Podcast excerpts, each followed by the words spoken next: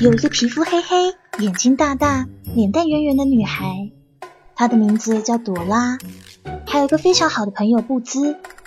他们每天开开心心的在满世界探险。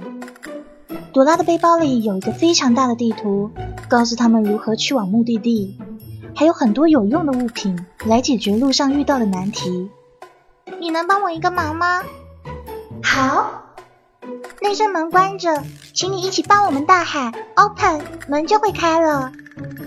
open，门开了，谢谢你。今天的晚安六十秒里，上山微电台推荐朋友们与孩子一起观看《朵拉历险记》，相信孩子们一定会很高兴的哦。我是 NJ 黑雨，祝大家今夜愉快，晚安。